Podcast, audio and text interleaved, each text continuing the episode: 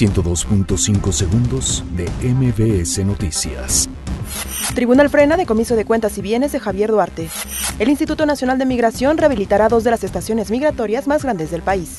PRD acusa que Semarnat cedió a presión de Andrés Manuel López Obrador por impacto ambiental de Santa Lucía.